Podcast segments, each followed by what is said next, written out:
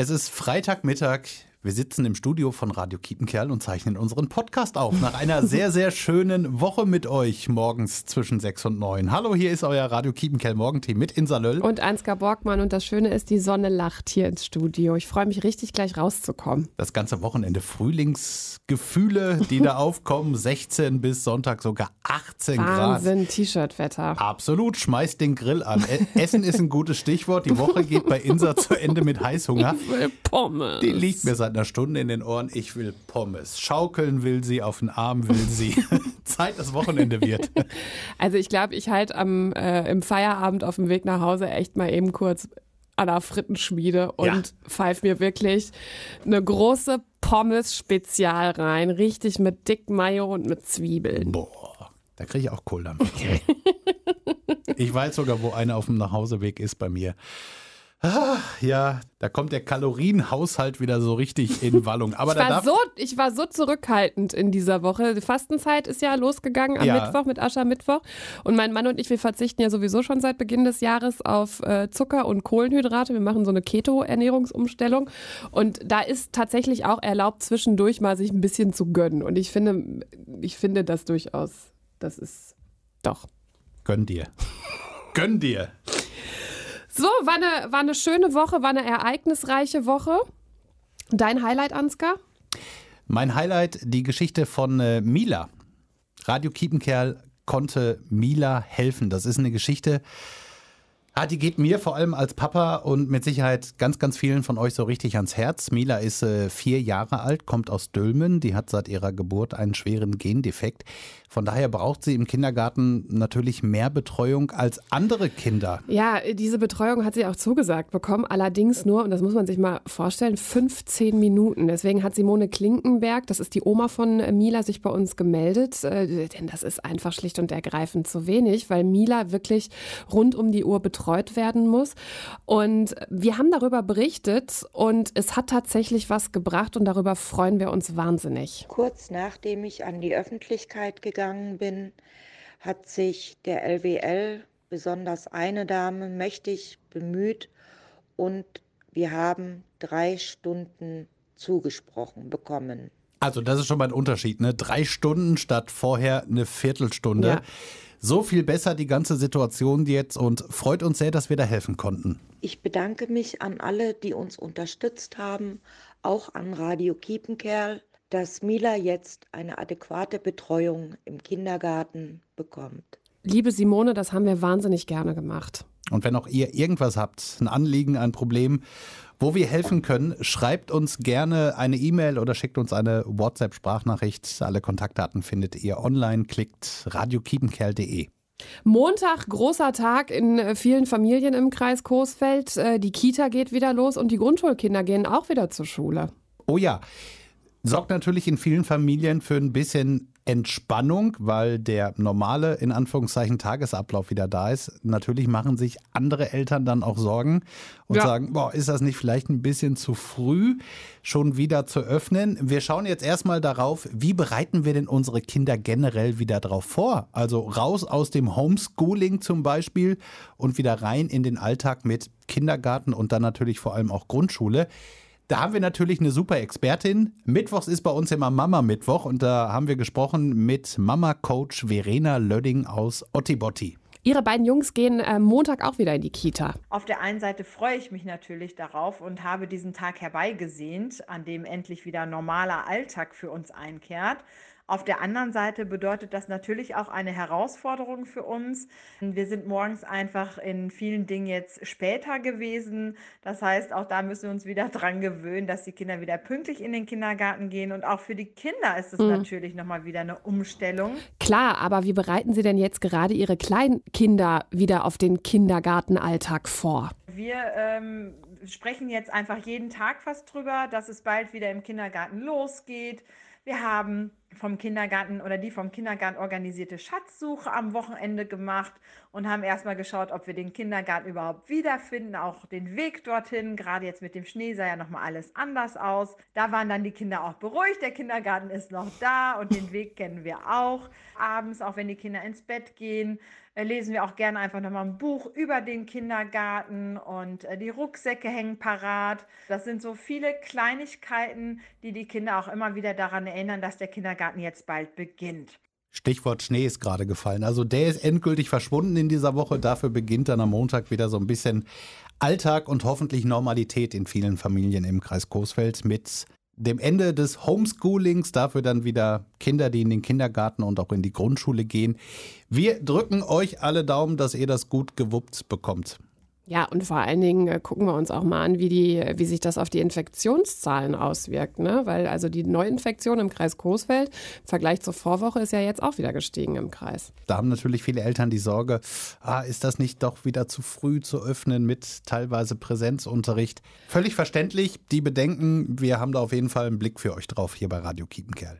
Dann nutzen wir diesen Podcast ja auch immer wieder, ähm, um uns, äh, was so Serientipps auszutauschen. Da haben wir euch äh, in dieser Woche ähm, die Geschichte von Christiane F. vorgestellt. Die kennen ja viele von euch sicherlich noch aus der Schule. Wir Kinder vom Bahnhof Zoo. Viele haben das Buch im Deutschunterricht gelesen. Die äh, Geschichte von ja, der drogensüchtigen Christiane F. aus Berlin. Schwierige Familienverhältnisse, Drogensucht, teilweise prostituieren sich die jungen Menschen, um an Geld für Drogen zu kommen. Heftige Geschichte, neu aufgelegt, läuft ab sofort beim Streamingdienst Amazon Prime. Ich habe da schon mal reingeguckt. Und? Und mir gefällt es echt richtig gut. Es ist das sage ich euch jetzt so, es ist keine Serie, die ein gutes Gefühl vermittelt. Das ist schon harter Tobak. Das ist schon krass. Aber mir gefällt es, es ist gut gemacht. Die Schauspieler überzeugen mich. Ich bin gespannt auf äh, weitere Folgen. Hoffentlich erreicht es auf jeden Fall die richtigen nach dem Motto Finger weg von dem ganzen Drogenmist. Ich äh, sag noch Danke, also auf deine äh, TV- und Serientipps kann ich mich ja wirklich verlassen. Tja. The Blacklist ist zugegebenermaßen schon eine etwas ältere Serie. Ich glaube 2013 lief Staffel 1. Mittlerweile gibt es acht, vermute ich. Mhm sensationelle Geschichte, ganz kurz erzählt. Äh, ein ehemaliger Regierungsagent ist mittlerweile einer der meistgesuchten Schwerverbrecher der Welt, stellt sich dem FBI, will aber nur mit einer bestimmten Agentin sprechen. Da ist überhaupt nicht klar, in welcher Beziehung stehen die beiden zueinander. Und der hat eben diese Blacklist, also eine schwarze Liste und hilft dem FBI, andere Kriminelle zu fassen. Irre cool, sensationell vor allen Dingen der Hauptdarsteller James Spader, der spielt diesen Red Reddington ja. so überragend. Der hat eine Arroganz und eine Überheblichkeit, die der an den Tag legt. Das ist großartig gespielt. Staffel 1 habe ich durch. Staffel 2 startet äh, bei uns zu Hause, glaube ich, an diesem Wochenende. ich bin ja schon ein bisschen weiter bei Blacklist als du und ich kann dir sagen. Na, äh, ne, ne, ne. keine Sorge, es wird nicht gespoilert, aber ich kann dir sagen, boah, da passiert noch so viel, womit du nicht rechnest.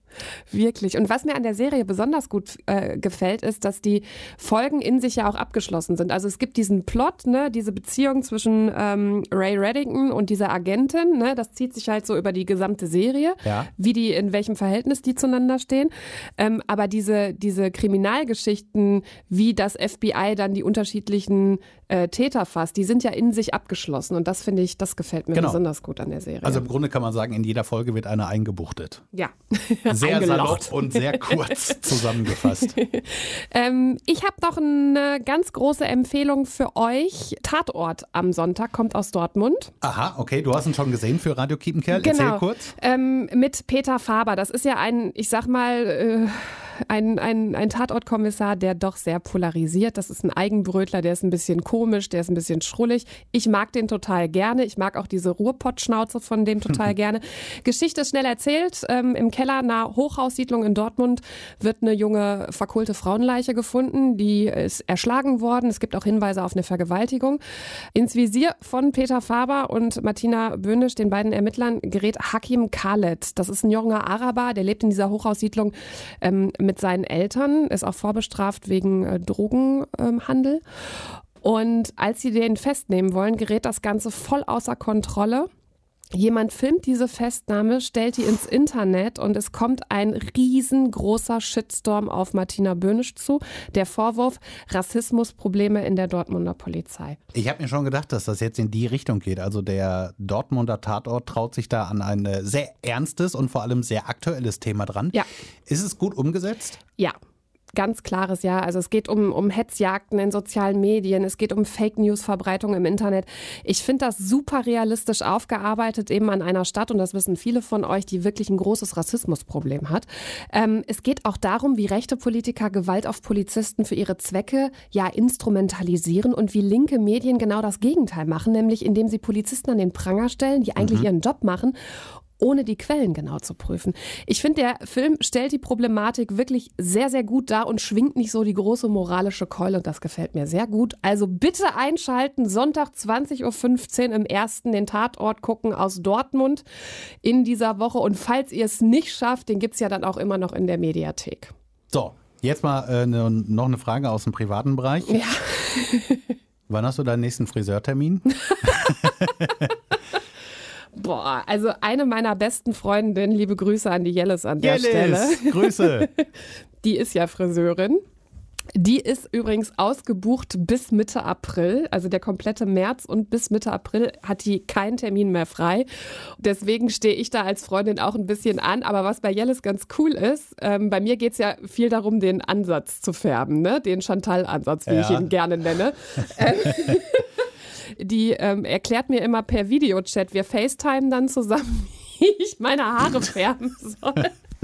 Also ich, äh, es dauert noch ein bisschen. Es, die Katastrophe auf dem Kopf von Frau Löll hält sich noch so gerade in Grenzen. Das ist völlig in Ordnung. Bei dir ist es auch gut. Du schmeißt nur die Haarschneidemaschine so. an und rasierst sie einmal drüber. Acht Millimeter. Ich habe so wenig Haare am Kopf, das reicht noch nicht mal für einen Ansatz. So viele von euch freuen sich auf den 1. März endlich mal wieder ja. zum Friseur gehen.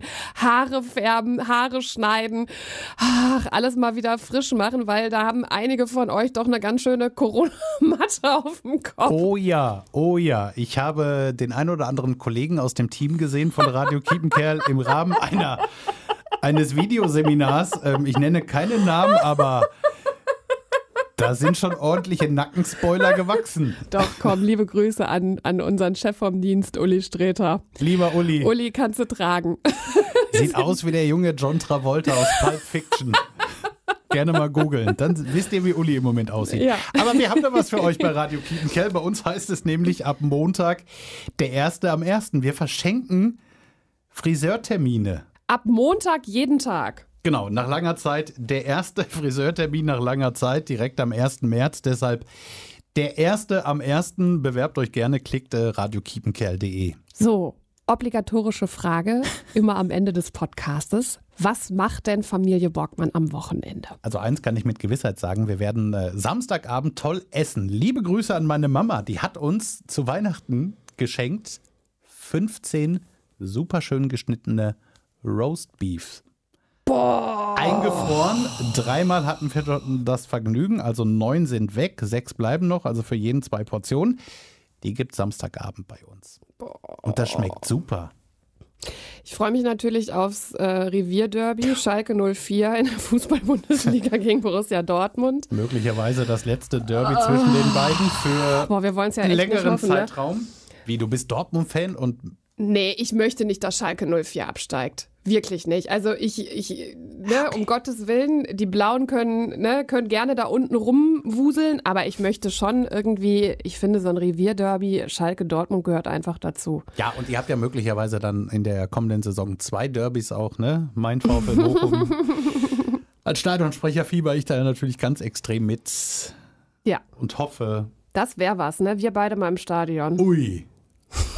Da fliegt die Kuh. Das sag ich dir. Eieieiei. So, dann würde ich sagen, Freunde, wir hören uns Montagmorgen wieder ab sechs. Macht's euch schön, genießt die Sonne, geht raus und verbrennt euch nicht den Pelz. Nein, und schmeißt den Grill an, wenn ihr Bock drauf habt.